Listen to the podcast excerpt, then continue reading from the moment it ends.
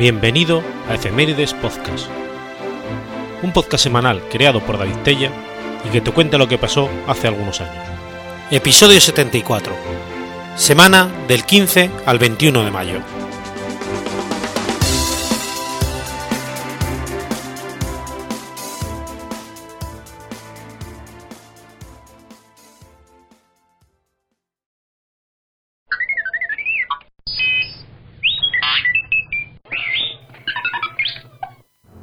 Martes 15 de mayo de 1629.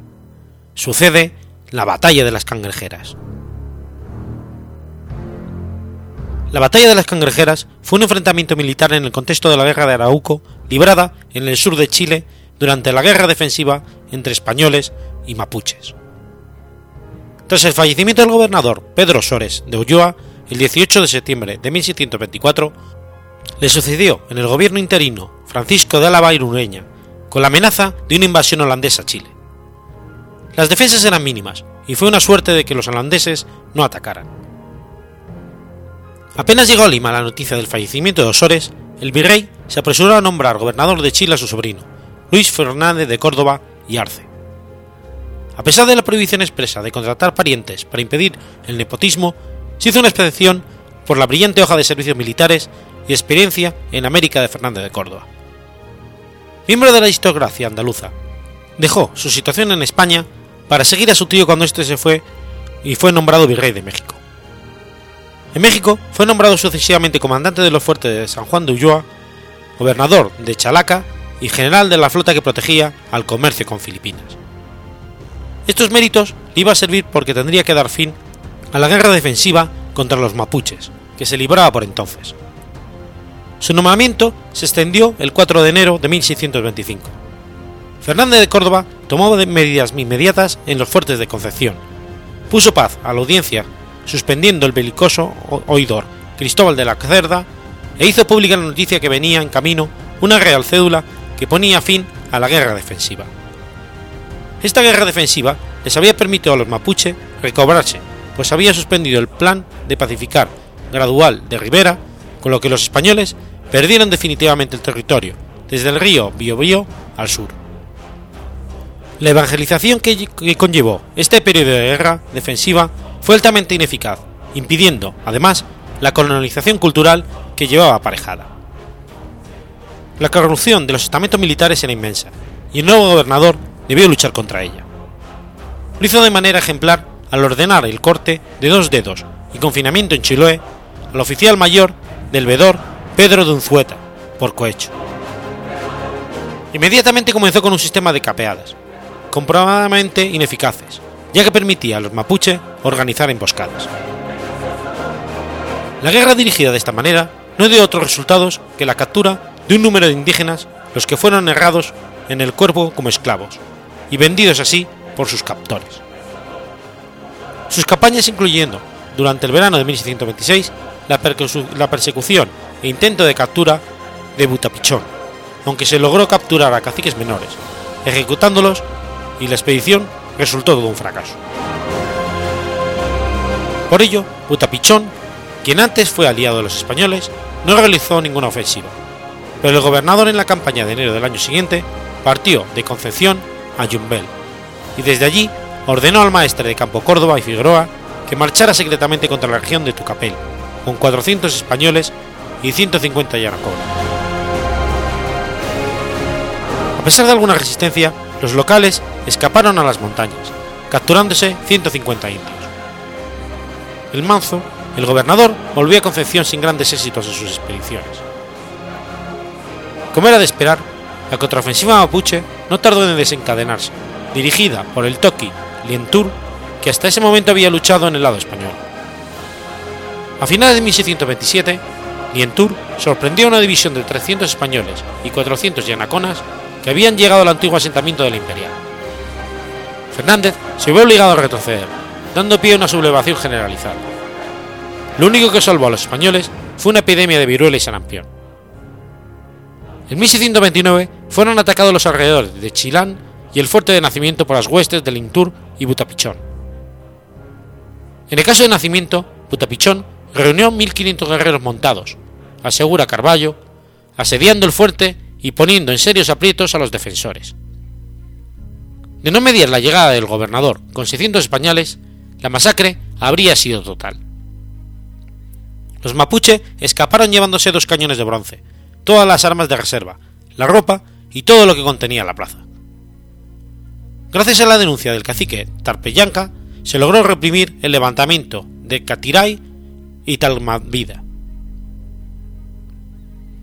Vientur, atravesando hacia el este la cordillera de los Andes, a través del Puelpum, nuevamente entró en Butalmampú, a través de otro paso cordillerano, sin que Fernández de Rebolledo, que lo siguió a través de los Andes, consiguiera alcanzarlo, o el gobernador, que lo esperaba en los pasos cordilleros, lo descubriera. Fray Jerónimo de Oré, obispo de Concepción, presionó fuertemente al gobernador para que cambiara su táctica y volviera a la estrategia de Rivera, concentrando las fuerzas en la línea del río Biobío, que había dejado casi desguarnecida.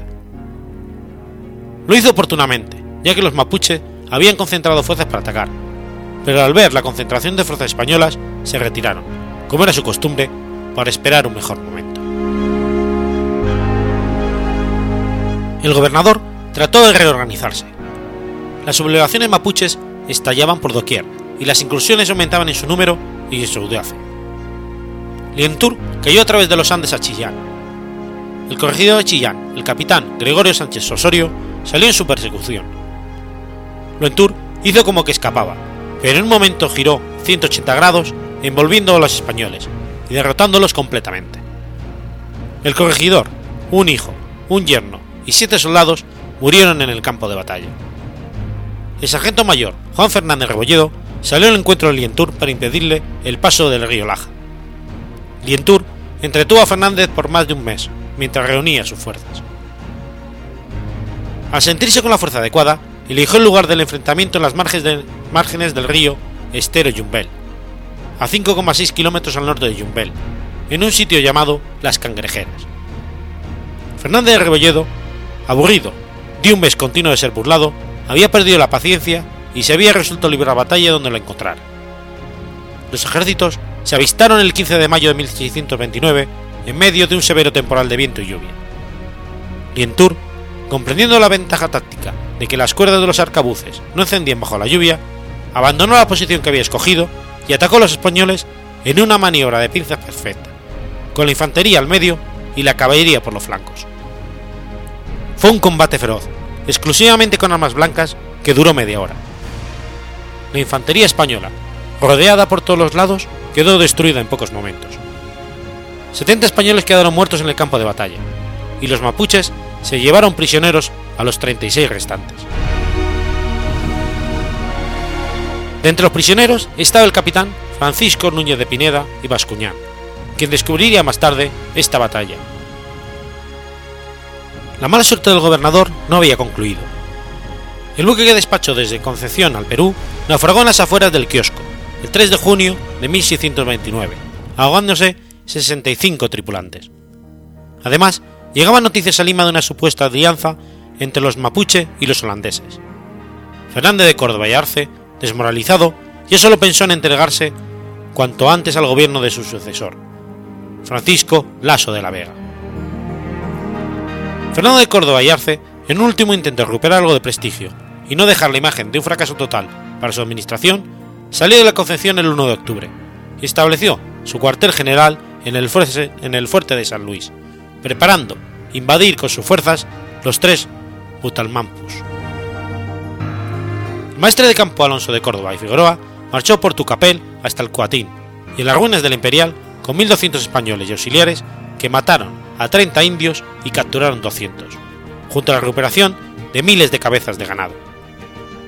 El sargento mayor Rebolledo salió del fuerte San Felipe de Austria y marchó por Nacimiento, Colué, Charciento y Quecheraguas. Los locales se retiraron a los cerros y volvió recuperando cabezas de ganado. El gobernador mismo, por su parte, salió de San Luis con 1.200 hombres entre españoles y anocanos.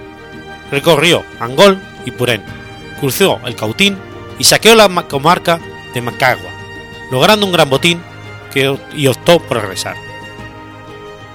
Pero en su camino se encontró con Botapichón, en Quillín, quien le presentó batalla con 3.000 guerreros.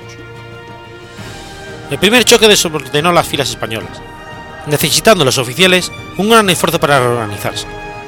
Tras esto, los hispanos usaron su artillería para romper las filas enemigas, forzando a Vitapichón a retroceder con parte del botín y algunos prisioneros.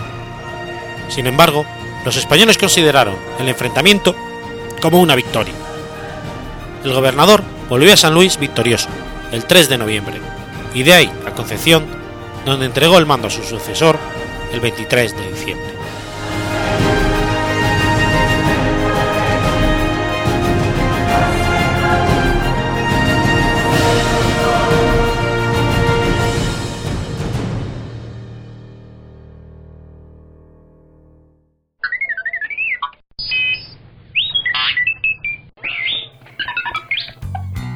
Plasencia, miércoles 16 de mayo de 1962. Nace Roberto Iniesta. Roberto Iniesta Ojeda, también conocido como Robe, es un compositor, músico y novelista español conocido por ser el fundador e imagen del grupo de rock Extremo Duro.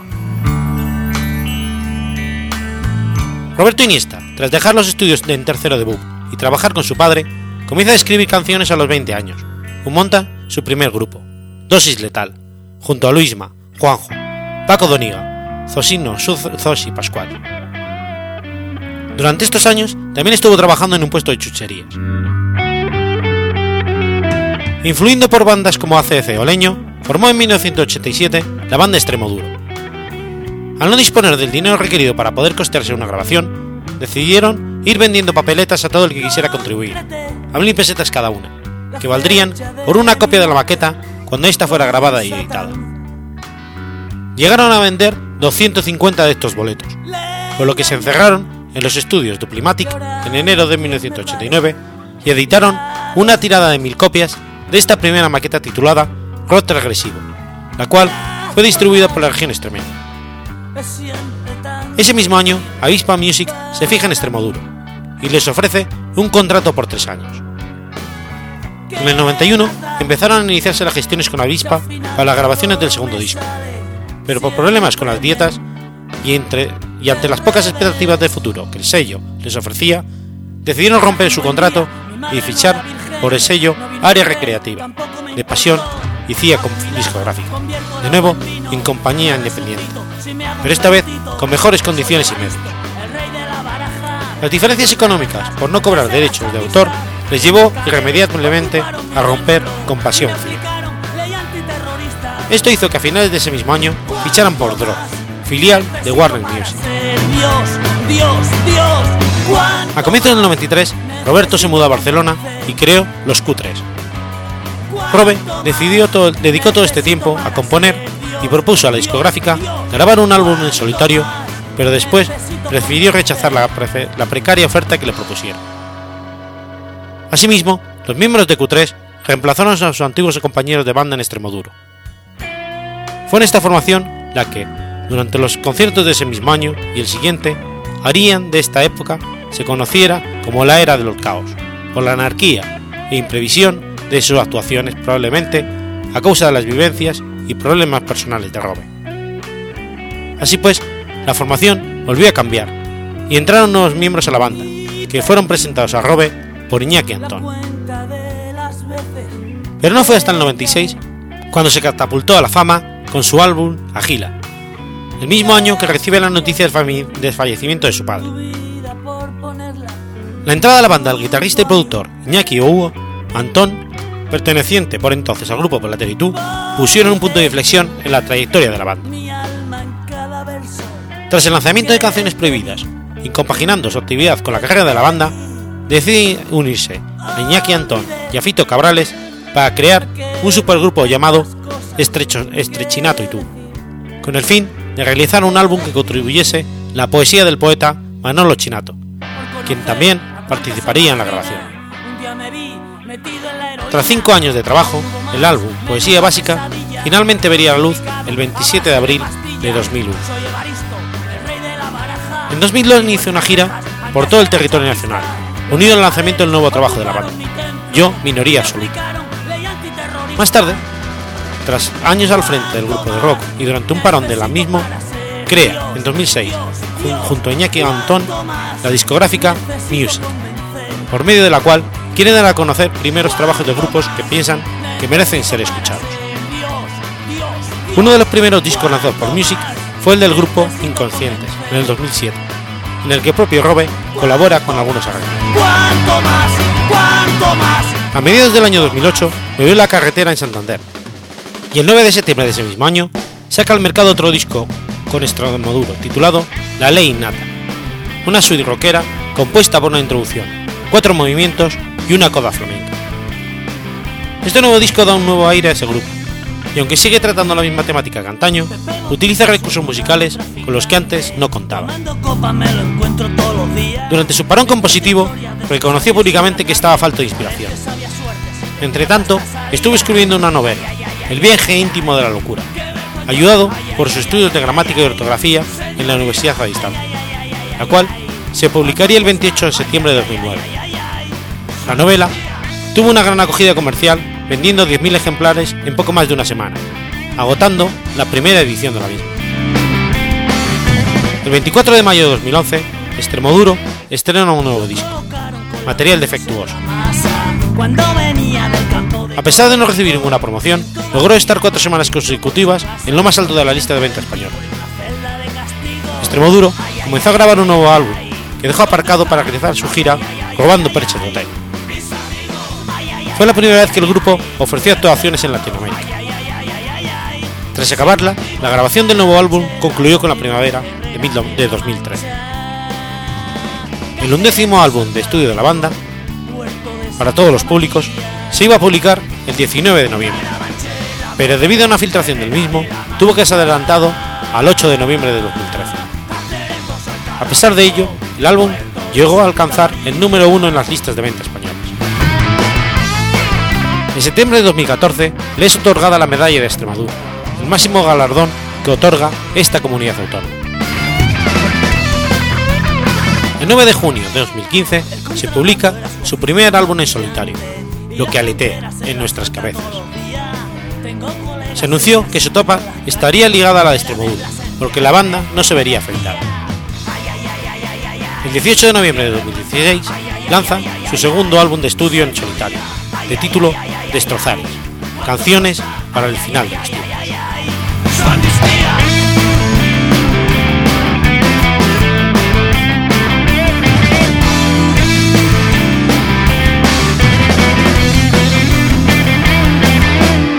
Un día lo hicieron un registro a soterrizo y lo incautaron 20 kilos de chorizo. Así caballo y cocaína mal que compre, pues ya lo dijo Dios, no solo de pan vive el hombre.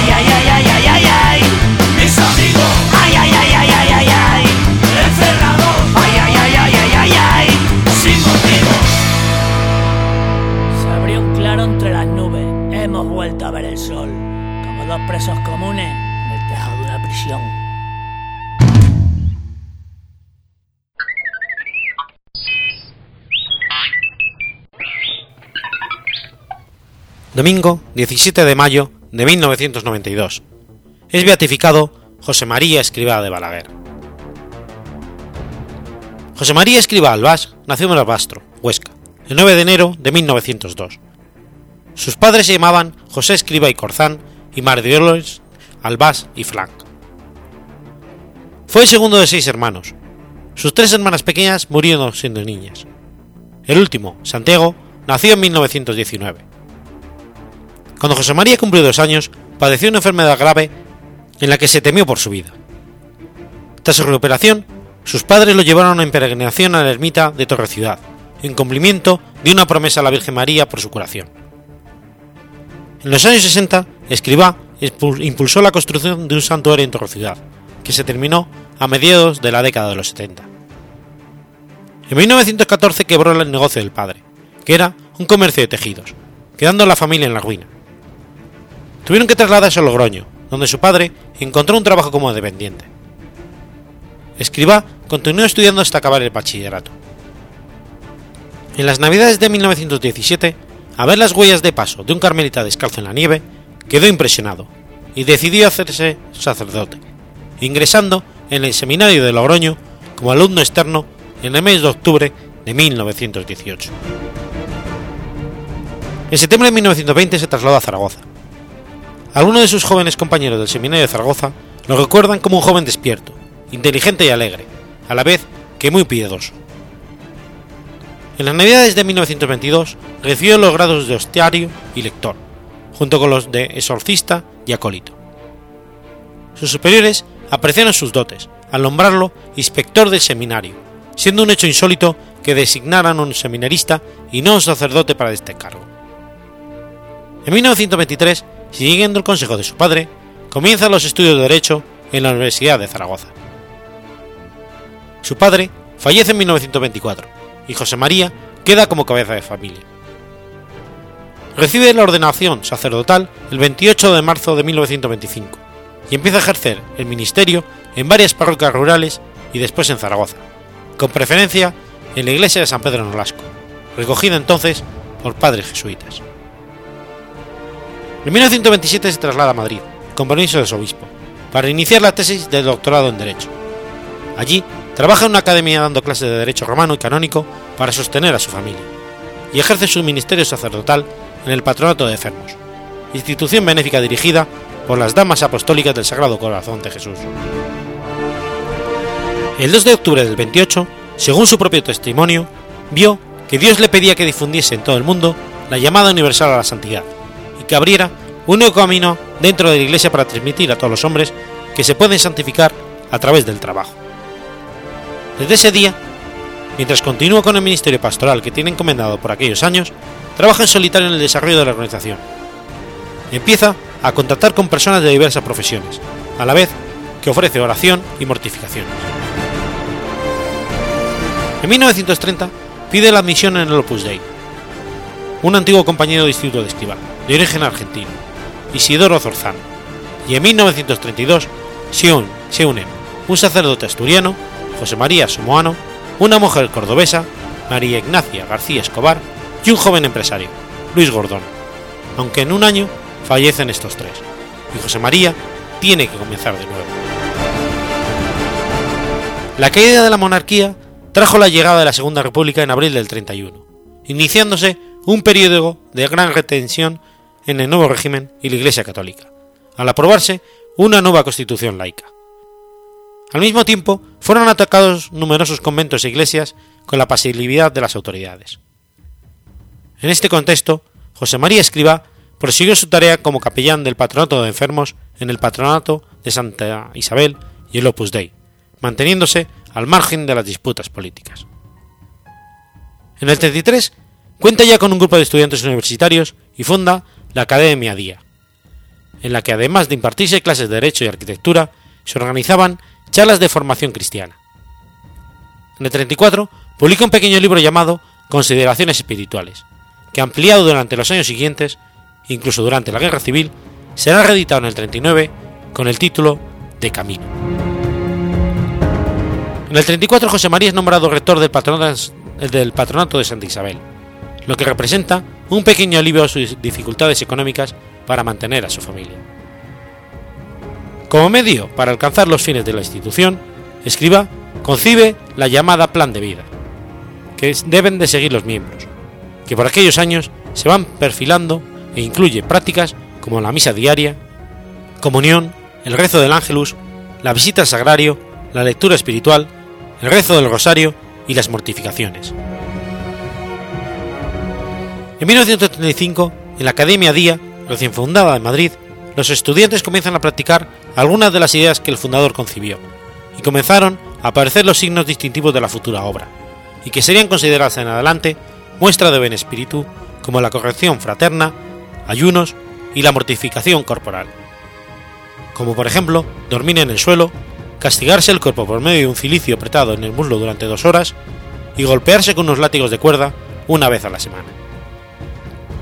Según escriba, la finalidad de estas prácticas era unirse a la cruz de Cristo, domar las pasiones y obtener dones de Dios, castigando el cuerpo y refrenando la voluntad. Para servir de ejemplo, Escribá se entrega a todas estas mortificaciones hasta el punto de dejar salpicaduras de sangre en las paredes donde se azota, si bien no recomiendo llegar hasta esos extremos a sus seguidores, y aconsejaba también otro tipo de mortificaciones, relacionadas con la vida cotidiana.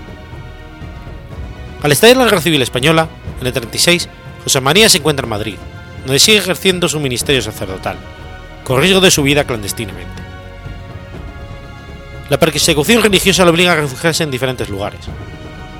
Por ejemplo, fue hospitalizado de forma clandestina en una clínica psiquiátrica con la cobertura de estar aquejado fuertemente de reumatismo, y durante seis meses vive en el consulado, en el consulado hondureño. Finalmente, logra salir de Madrid en el 37, después de varias tentativas infructuosas usando documentación falsa. Después de una larga huida con algunos de sus seguidores por los Pirineos, pasando por el sur de Francia, se traslada a la zona de España donde podía ejercer libremente su, su labor sacerdotal. La guerra civil y las pruebas que había soportado en ella le habían marcado profundamente. El hecho de que el clero fuera objeto de persecución en la zona republicana dejó en él un recuerdo particularmente duradero. José María regresa a Madrid el 28 de marzo del 39, en un camión militar, y reemprende la expansión del Opus Dei por otras ciudades de España. El inicio de la Segunda Guerra Mundial impide el comienzo en otras naciones. Cuando acaba la guerra civil, se produce un radical cambio en las estructuras del país, y el Estado español se proclama como totalitario, confesional, ligado públicamente al nacional sindicalismo falangista y al tradicionalismo carlista. Las relaciones de Escriba y Franco fueron complejas y son motivos de polémica, entre otras cosas porque años más tarde el fundador le escribiría a Franco una carta para agradecerle que entre los principios del movimiento nacional se declare el acatamiento a la ley de Dios, según la doctrina de la Santa Iglesia. Aunque también es conocido que en una ocasión el obispo de Madrid le pidió que predicara unos ejemplos, unos ejercicios espirituales a Franco y su familia en el Palacio del Pardo, y que durante aquellos ejercicios se produjeron ciertos malentendidos entre ambas personalidades. En el 39 obtiene el título de doctor en Derecho. Recuperó también el puesto de rector del Real Patronato de Santa Isabel, que obtuvo en el 34, y le concedieron ese año el cargo de miembro del Consejo Nacional de Educación y el puesto de profesor de ética y de ontología en la Escuela Oficial de Periodismo. Desde el final de la guerra desarrolla la sección femenina, dentro de la obra, prácticamente desde cero, con una estructura similar a la de los hombres, estrictamente separada de la sección masculina. Ese mismo año, el obispo de Madrid, Leopoldo Hijo y Garay, concede la primera aprobación de Cesal a López Dei. En el 43, José María Escriba encuentra una solución jurídica a la Sociedad Sacerdotal de la Santa Cruz, como medio para llevar el Opus Dei a los sacerdotes seculares. Al año siguiente, el obispo de Madrid ordena a los tres primeros miembros del Opus Dei que acceden al sacerdocio, Álvaro del Portillo, José María Hernández Garnica y José Luis Murquiz. Tras la Segunda Guerra Mundial, Escribá se traslada a Roma. Ya en el 36 tenía proyectado comenzar la labor del Opus Dei en París, pero la Guerra Civil Española primero y la Segunda, Mundial, la Segunda Guerra Mundial después habían impedido la expansión del Opus Dei en el extranjero. Su primer viaje a Roma tenía como finalidad inmediata conseguir de la Santa Sede una aprobación de derecho pontificio que asegurase la secularidad de los miembros del Opus Dei.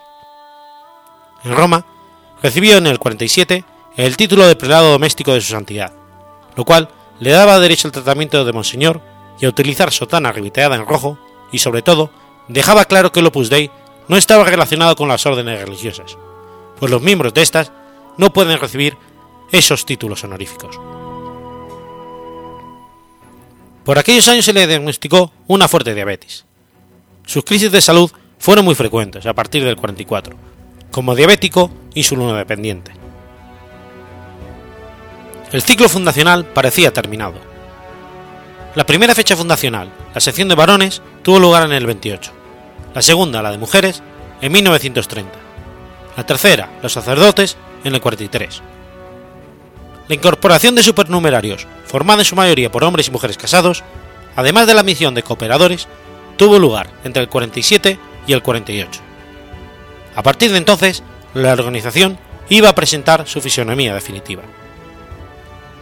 Esquiva inició operaciones jurídicas para el reconocimiento del Opus Dei por parte de la Santa Sede. En 1947 y 50 obtuvo la aprobación del Opus Dei como Instituto Secular de Derecho Pontificio, siendo aprobados sus estatutos en el 50, en los cuales los laicos hacían, si bien de forma privada, los tres votos clásicos de obediencia, castidad y pobreza. El nuevo estatus jurídico de la obra como institución de derecho pontificio facilitó una nueva expansión territorial. En el 49 marcharon los primeros a Estados Unidos y México. Durante la década de los 50, el Opus Dei se estableció en Canadá y otros 11 países americanos, Alemania, Suiza, Austria, Holanda, Japón y Kenia. A causa de la diabetes y la de complicaciones asociadas a ella, la salud de Escribá se va deteriorando gravemente. Según Jesús Infante, sus episodios de mal humor y cólera fueron frecuentes al hacerse mayor. A pesar de ello, Escribá siguió estimulando y guiando con esos años la difusión del Opus Dei por todo el mundo. En el mismo objeto, a partir de los años 70, Escribá comienza a recorrer el mundo en lo que él denomina correrías apostólicas y también campañas de catequesis. En el 72 realiza un viaje por la península ibérica. Durante el verano del 74, Escribá estuvo tres meses en Sudamérica, en los cuales permaneció enfermo en más de 10 días en Perú, guardando en cama en Quito, capital de Ecuador, permaneciendo entre el 1 y el 10 de agosto sin poder ver a nadie ni llevar a cabo plan alguno. El 15 de agosto se traslada a Venezuela. Había llegado todavía enfermo y como su estado físico empeoró en Caracas, se decidió a cortar el largo viaje de catequesis del fundador del Opus Dei. Fallece en Roma el 26 de julio de 1975. Tras su muerte, la Santa Sede recibe miles de cartas solicitando la apertura del proceso de beatificación y canonización. Finalmente, su causa se introdujo en 1981 y el 17 de mayo del 92, Juan Pablo II beatifica a José María Escriba de Balaguer en la Plaza de San Pedro, en Roma. El 6 de octubre de 2002 es canonizado por Juan Pablo II en Roma también, apoyado por los cientos de miles de personas que asistieron a los actos. Durante la ceremonia de su canonización, Juan Pablo II animó a todos a buscar la santidad en medio del mundo, en el trabajo y la vida ordinaria, tal como lo reseñaba el nuevo santo y siguiendo su ejemplo. En la actualidad, hay más de 80.000 miembros del Opus Dei, como se indica en el anuario pontificio, que se actualiza periódicamente.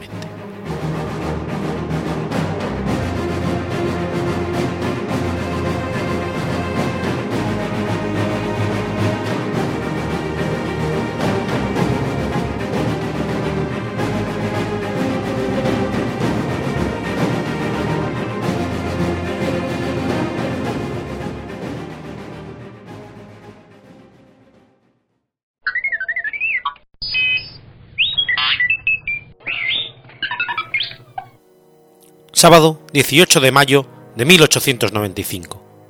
Nace Augusto César Sandino. Augusto Nicolás Calderón Sandino nació el 18 de mayo de 1895 en la ciudad de Nicohomo, Nicaragua, hijo ilegítimo de Gregorio Sandino, un adinerado cultivador de café, y Margarita Calderón, una indígena sirvienta de la plantación de su padre. En 1904, a la edad de nueve años, es abandonado por su madre y enviado a vivir con su abuela materna. Más tarde es enviado a vivir con la familia de su padre, donde debe trabajar como peón en la plantación para ganar su hospedaje. En julio de 1912, a los 17 años, presenció la primera intervención de las tropas estadounidenses en Nicaragua, frente a una sublevación liberal conservadora en contra del presidente Adolfo Díaz, quien tenía el apoyo de Estados Unidos. El general liberal Benjamín Celedón murió en combate el 4 de octubre al ser desalojadas sus fuerzas de la fortaleza de Coyotepe. El joven Sandino quedó impresionado por la imagen del patriota, cuyo cadáver era llevado una en una carreta de bueyes por los infantes de marina para ser sepultado en el pueblo de Catarina. En 1921 hirió de bala a Dagoberto Rivas, hijo de un destacado conservador del pueblo, a causa de unos comentarios que Rivas hizo sobre su madre. Huyendo de la ley y de una posible venganza de la familia de Rivas, Sandina viajó a la costa caribeña de Nicaragua y después a Honduras, donde trabajó como empleado de un ingeniero de un ingenio de azúcar. En 1923 emprendió viaje nuevamente, esta vez hacia Guatemala, donde trabajó en las plantaciones de United Fruit Company y finalmente a Cerro Azul, en Veracruz.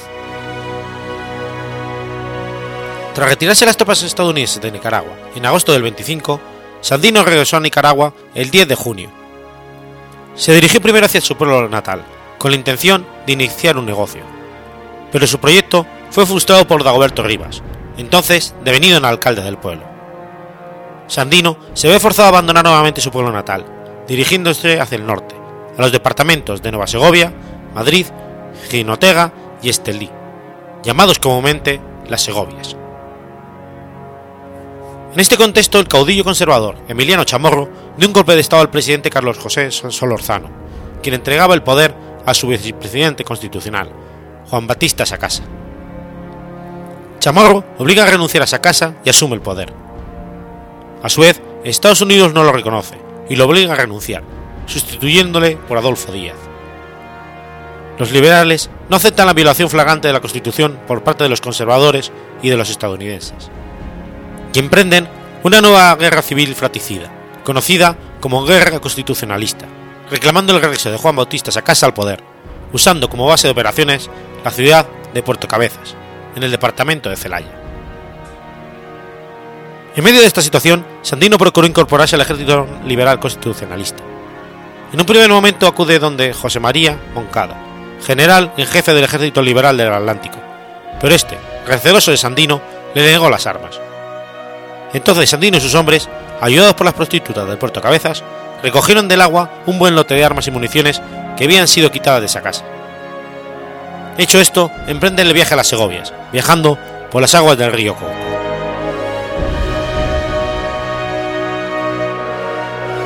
Sandino organiza un grupo de hombres que llegó a ser conocido como los montañeses, con el cual ataca el cuartel conservador del poblado del Jícaro el 2 de noviembre del 26. Después del exitoso bautismo de fuego, Sandino es reconocido en filas del Ejército Liberal Constitucionalista por los jefes militares liberales, designado general en jefe del Ejército Liberal de las Segovias. Tanto es así que a mediados de, enero del 27, el Ejército Liberal de Occidente, bajo el mando de su general en jefe, Francisco Parajón, entabla combate con las tropas constabularias del general Alfredo Noguera Gómez, en la zona de León y Chenandega, en un claro intento de desgastarlas y desarticular la mayor concentración de tropas gubernamentales en el occidente del país, lo cual logra antes encarnizadas batallas. Finalmente, el 6 de febrero, los liberales tienen un cerco alrededor de Chenandega con el objetivo de sitiarla. Durante la maniobra, las tropas gubernamentales son puestas en fuga después de cruentos combates. El 19 de febrero, una compañía de marines ocupa la ciudad, trayendo con ellos gran cantidad de alimentos y medicinas. Para entonces, el número de marines estadounidenses en Nicaragua había ascendido a 5.000, y 464 oficiales norteamericanos se encontraban en el territorio participando activamente en los conflictos internos de Nicaragua. Con apenas 29 hombres y 40 rifles, Sandino inicia una guerra nacional contra el invasor estadounidense y los gobiernos entreguistas de Díaz y Moncada, animando primero a los campesinos neosegovianos y luego a todos los nicaragüenses a la lucha armada. El día 2 de septiembre del 27, Sandino, a través de un manifiesto, le da un giro a su lucha. Ya no se trata de una guerra civil, sino una lucha contra patriotas e invasores, pues tanto conservadores como liberales habían pedido la intervención de los marines estadounidenses. A finales del mes de noviembre del 28, el contraalmirante D. F. Sallers le invita a abandonar la lucha y obtener así los consiguientes beneficios. La respuesta de Sandino no se hizo esperar. La soberanía de un pueblo no se discute, sino que se defiende con las armas en la mano. la resistencia armada traerá los beneficios a que usted alude. Exactamente como en toda intromisión extranjera en nuestros asuntos trae la pérdida de la paz y provoca la ira del pueblo. En ese momento llega al poder en Estados Unidos el presidente Franklin Delano Roosevelt. Obligado con problemas domésticos de mayor importancia, proclama la política de buena vecindad, lo que significaba la retirada de todas las fuerzas militares de Estados Unidos de los países de la cuenca del Caribe, incluyendo Nicaragua. En enero del 33, las fuerzas estadounidenses oficialmente abandonaron el territorio nicaragüense, sin haber podido matar o capturar a su enemigo, y aún menos vencerlo. Una vez habiéndose retirado los estadounidenses, Sandino envía al nuevo presidente liberal, Juan Bautista Sacasa, una propuesta de paz, que no es aceptada. El 2 de febrero del 33 termina oficialmente la guerra. El ejército de Sandino, exceptuando a un grupo de protección de 100 hombres, es oficialmente desarmado. La Guardia Nacional, quien aún no es autoridad militar reconocida como tal en la Constitución, se hace cargo de la seguridad en todo el país, lo que provoca abusos contra sus antiguos enemigos, al estar estos desarmados. El 21 de febrero de 1934, Sandino, en compañía de su padre, Gregorio Sandino, el escritor, Sofonía Salvatierra y sus lugartenientes generales, Francisco Estrada y Juan Pablo Manoz, acudían a una cena en el Palacio Presidencial, invitados por casa, pero a la salida de dicho evento, el coche en el que viajaban fue detenido justo a la altura del campo de Marte, en un punto ubicado al sur de la imprenta nacional. El cabo de guardia que les detuvo era en realidad un mayor disfrazado, Lisandro Delgadillo, que les condujo a la cárcel del hormiguero. Los detenidos pidieron llamar a Somoza, pero le respondieron que no podía localizarlo. Por otro lado, la hija de Sakasa le comunicó a su padre la detención, ya que la había visto, y Sakasa se puso en contacto con la embajada de Estados Unidos para intentar impedir el asesinato. Los guardias metieron en prisión a Gregorio Sandino y a Sofía Salvatierra, mientras que a Sandino y a sus generales Francisco Estrada y Juan Pablo Mazor fueron conducidos a una fosa común previamente excavada y a la señal de Delgadillo, el batallón que custodiaba a los prisioneros abrió fuego y los asesinaron. Antes de enterrarlos, se llevaron los cadáveres para que Somoza los viera personalmente.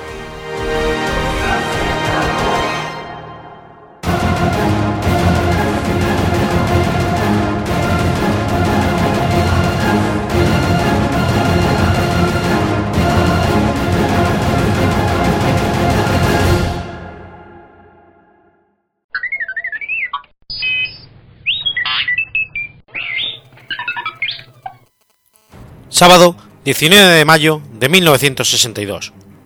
Marilyn Monroe canta el Happy Birthday a Kennedy. Happy Birthday, Mr. President fue el famoso tema con que Marilyn Monroe felicitó al entonces presidente de los Estados Unidos, John Fitzgerald Kennedy, durante la fiesta celebrada el sábado 19 de mayo de 1962, en el emblemático Madison Square Garden de Nueva York, con ocasión de su 45 cumpleaños. Jacqueline, que sabía que Marilyn iba a acudir al acto, no acompañó a su marido, presumiblemente porque sabía que mantenía relaciones con esta actriz. Asistieron al evento más de 15.000 personas. Al parecer, Marilyn venía manteniendo una cierta relación extramatrimonial con el presidente Kennedy desde tres meses antes. Se habían conocido en una cena privada, organizada por su hermana, Patricia Kennedy, y su esposo, el actor británico Peter Lawford. Al día siguiente, el presidente llamó a Marilyn y le invitó a un viaje al que iba a ir sin su esposa. Esa noche, la actriz lució un icónico modelo confeccionado en casa de seda color beige, adornado con 2.500 incrustaciones de cristal, cosidas a mano, lo que le hacía parecer prácticamente desnuda. La artista lo descubrió en algún momento como piel y lentejuelas. El vestido era tan sumamente ceñido que Marilyn no dudó en ponérselo sin ropa interior, y para cerrarlo por detrás se lo tuvieron que coser una vez enfundado, a pesar de lo cual empezó a desgarrarse durante la velada. Había sido diseñado por el modisto francés Jean-Louis Bernard, simplemente conocido como Jean-Louis, a quien se le encargó tras ver sus fabulosos modelos para Marlene Dietrich, quien seguía luciendo una espléndida figura, sobre todo en sus shows de cabaret. En el 1999 fue vendido en la sala Christie de Nueva York por un importe de 1,26 millones de dólares, al conocido analista financiero Martin Zay, quien lo conservó en una vitrina isotérmica del hotel de Pierre en Nueva York hasta su fallecimiento en febrero de 2013.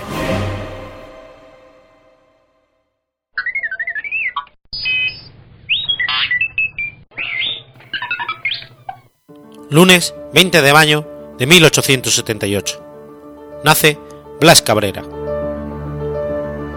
Blas Cabrera nace en Arrecife de Lanzarote, Islas Canarias, y fue bautizado en la parroquia de San Ginés, el día 30 de dicho mes con los nombres de Blas Juan José Secundino. Estudió el bachillerato en La Laguna. A continuación, se trasladó a Madrid donde comenzó a estudiar Derecho, siguiendo la tradición familiar. Sin embargo, conoció a Santiago Ramón y Cajal, que lo convenció para dejar Derecho y estudiar Ciencias. Así, se licencia en Ciencias Físicas y Matemáticas en la Universidad Central de Madrid, doctorándose en Ciencias Físicas en 1901, con la siguiente tesis, sobre la variación diurna de la componente horizontal del viento. Blas Cabrera fue sobre todo un físico experimental y desarrolló su mayor actividad en el campo de las propiedades magnéticas de la materia, consiguiendo un puesto singular en la física de su tiempo. En 1903 participó en la fundación de la Sociedad Española de Física y Química y de los anales de dicha sociedad. En 1905 obtuvo la cátedra de Electricidad y Magnetismo en la Universidad Central. En 1910, la Junta para Ampliación de Estudios creó el Laboratorio de Investigaciones Físicas, del que Cabrera fue nombrado director. El laboratorio constaba de cinco líneas de investigación: magnetoquímica, químico-física, electroquímica, electroanálisis y electroscopia, y contribuyó enormemente a desarrollar la investigación física en España. Pensionado por la Junta de Ampliación de Estudios, recorrió diversos centros de investigación europeos, como el Laboratorio de Física del Politécnico de Zúrich, que dirigía Pierre Weiss, en el cual desarrolló tareas de investigación en magnetoquímica. Visitó también los laboratorios de física de las universidades de Ginebra y Heidelberg, así como la Oficina Internacional de Pesos y Medidas en París. A su regreso a España, puso en práctica las técnicas aprendidas en su periplo europeo, especialmente aquellas desarrolladas por el laboratorio de Zúrich, continuando con sus investigaciones sobre el magnetismo, en colaboración con otros investigadores como Enrique Moles y Ormella o Arturo Dupier. La labor de investigación de Cabrera fue notable. Entre 1910 y el 34 publicó unos 110 trabajos, hasta el punto que Pierre Weiss, a la sazón director del Instituto de Física de la Universidad de Estrasburgo, comentó en el 32 que de los 180 artículos sobre magnetismo presentes en la biblioteca del instituto, 24 provenían del Laboratorio de Investigaciones Físicas dirigido por Cabrera. Estableció la ley que describe las variaciones que experimentan en el sistema periódico de elementos los momentos magnéticos de los átomos de la familia del hierro. Modificó la ley de Curie-Weiss, que describe la susceptibilidad magnética de un material ferromagnético en la región paramagnética situada más allá del punto Curie, y dedujo una ecuación para descubrir el momento magnético del átomo teniendo en cuenta el efecto de la temperatura. Asimismo, mejoró muchos dispositivos experimentales. Fue el primer científico en España en usar los métodos de la teoría de errores y de los mínimos cuadrados para la determinación de las constantes físicas. Algunas de sus medidas de susceptibilidad magnética siguen siendo las más precisas existentes en la actualidad. Su labor, no obstante, no fue solo de investigación. Fue también un gran divulgador y difusor de las modernas teóricas físicas, que se describieron en el primer tercio del siglo XX. Así, en 1912, publicó un artículo en la revista de la Real Academia de Ciencias Exactas, Físicas y Naturales, titulado Principios fundamentales del análisis vectorial en el espacio de tres dimensiones y en el universo de Minkowski. La labor de Cabrera fue asimismo reconocida a nivel internacional. Cabrera fue anfitrión de Albert Einstein en su visita a España en el 23. En el 28 fue elegido miembro de la Academia de Ciencia Francesa, siendo patrocinado por los físicos Paul Lagrange y Maurice de Broglie. Ese año recibió el mayor reconocimiento de toda su carrera. Propuesto por Albert Einstein Marie Curie, Cabrera fue nombrado miembro del Comité Científico de la Sexta Conferencia Solvay. Estos congresos, de periodicidad trianual, reunían a los mejores físicos del mundo. En dicha conferencia celebrada en 1930, Cabrera participó con una ponencia titulada las propiedades magnéticas de la materia.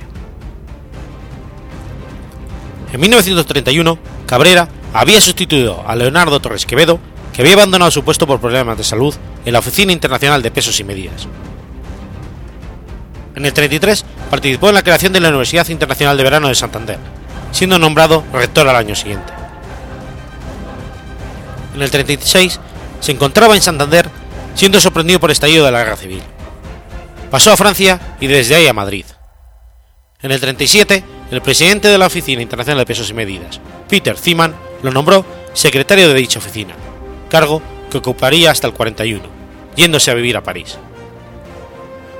Fue depurado como catedrático por el bando franquista, sin lugar a proceso contradictorio alguno, mediante la, orden ministerial de febrero del 39, junto con otros catedráticos.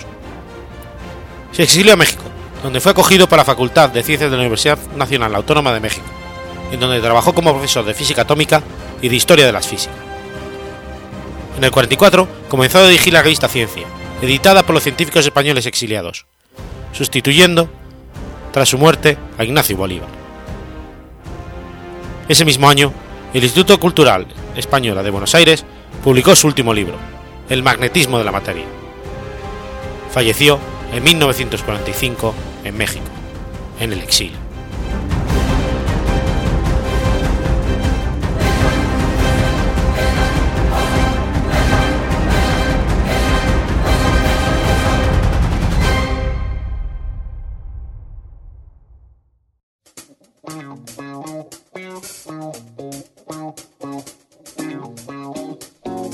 ¿Conoces la Asociación de Escuchas de Podcasting? Asespod es el primer lugar de encuentro para todas aquellas personas que escuchan este formato de audio.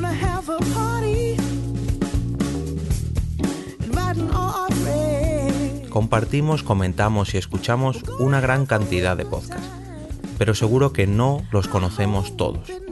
Nos falta este que estás escuchando ahora mismo.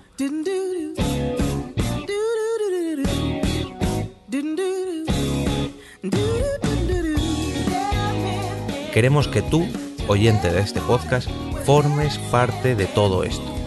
Asociate gratis en nuestra web, asespod.org. Búscanos en las redes sociales, Twitter, Facebook y Google Recuerda, asespod.org.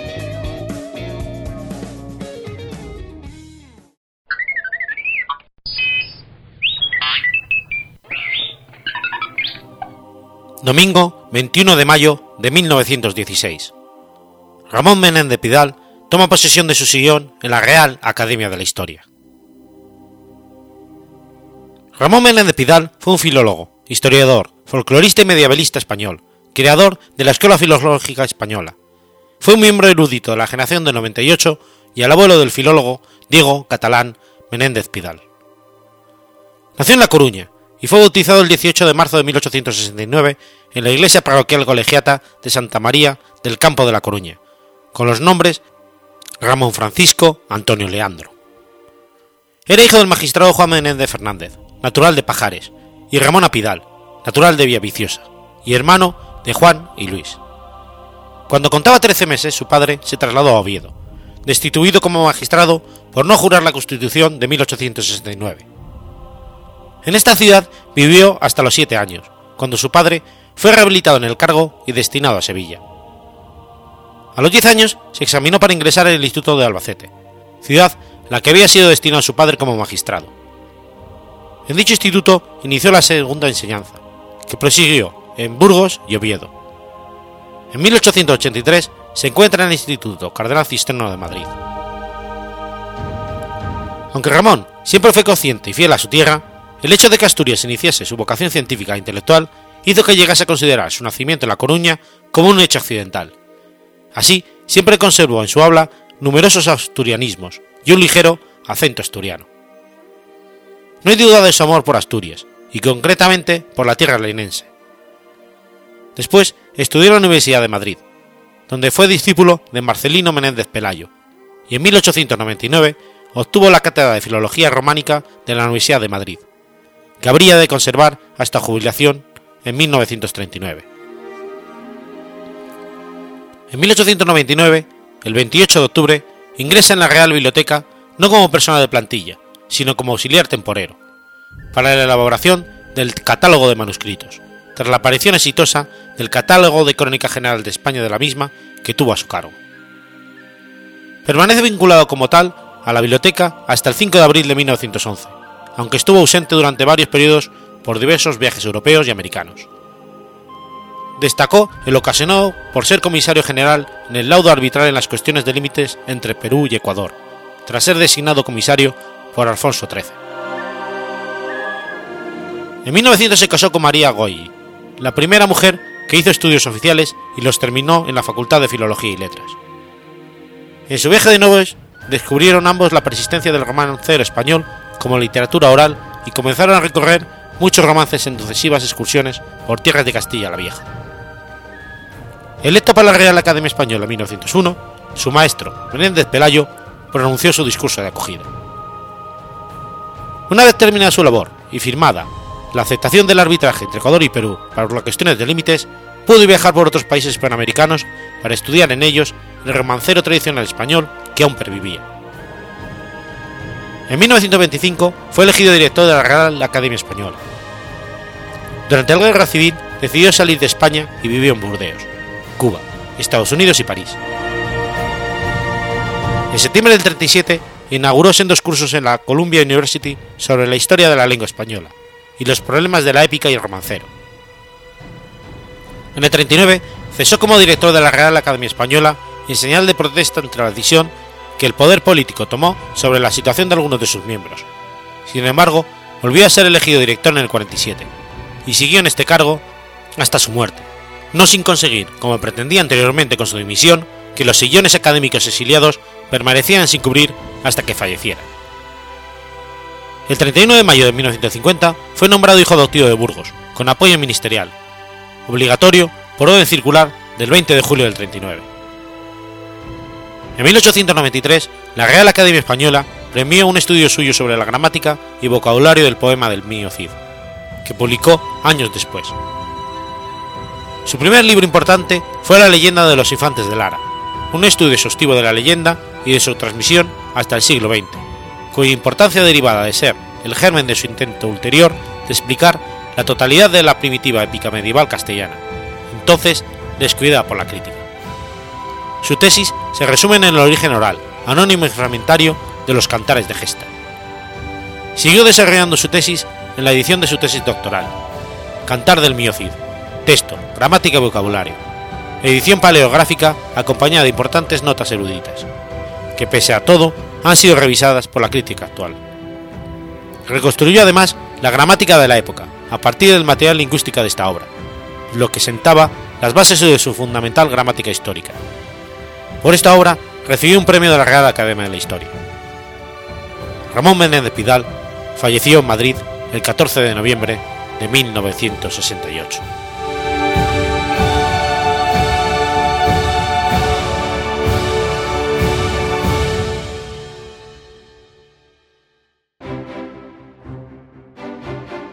Has escuchado Efemérides Podcast. Si quieres ponerte en contacto conmigo, puedes hacerlo por Twitter a la cuenta arroba efemeridespod o mi cuenta personal, arroba telladavid, o por correo electrónico a la dirección efemeridespod.gmail.com. También puedes visitar la página web efemeridespodcast.es. Y recuerda que puedes suscribirte por iTunes y por iBox, y tienes un episodio nuevo cada lunes.